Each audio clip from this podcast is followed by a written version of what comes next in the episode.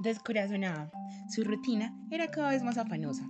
El poco tiempo que le quedaba era para hacerse la manicura y leer algún libro antes de quedarse dormida. Era una mujer de negocios, reconocida como la jefa de Over One, una prometedora empresa de accesorios de moda. Tenía encuentros ocasionales con tipos de etiqueta y mujeres ninfómanas.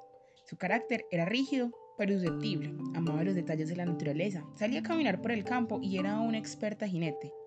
Últimamente su trabajo la asfixiaba. Por fin era viernes, noche libre. A las 7 fue a su casa. Se duchó con colonias y menjurjes aromáticos mientras escuchaba Los Caprichos de Niccolo Paganini. Se planchó el cabello y se puso un vestido de seda roja que le resentaba bastante bien.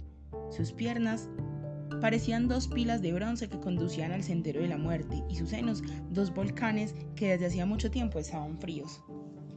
Agarró su abrigo y salió al centro de la ciudad. Empezó a andar sin rumbo fijo hasta que se encontró en un bar de la zona rosa. Entró, dio un vistazo a su alrededor, se sentó y pidió un coñac. En el aire se sentía el aroma a cigarrillo y a licor. Había bastante gente, caballeros y damas riéndose de la desgracia del pobre, gastando su dinero como si no hubiera un mañana. Al frente de la mesa estaba un tipo barbado, de traje informal y gafas oscuras. Ella no dejaba de observarlo. Le llamó la atención su cierto aire misterioso. Al cabo de un rato, el mesero le trajo una copa de su vino preferido. Es del caballero del frente, con un guiño bastante fingido. La chica se sonrojó, pero aceptó la invitación. ¿Me permite? dijo el hombre de las gafas oscuras acercándose a la mesa. ¿Cómo sabía usted que me gusta este vino? no tuve que saberlo, mi preferido también. Compartieron varias palabras, bailaron y se embriagaron.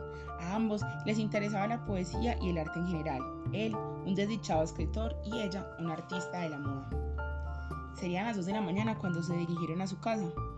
Más vino y más pasión. Sus elixires y sus jugos eran una canilla abierta. Hasta la luna que los miraba desde la ventana parecía excitarse y excitarlos.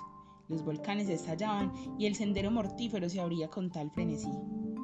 Nada más se supo de aquella noche de lujuria hasta la mañana siguiente cuando su ama de llaves la encontró desnuda y sin corazón.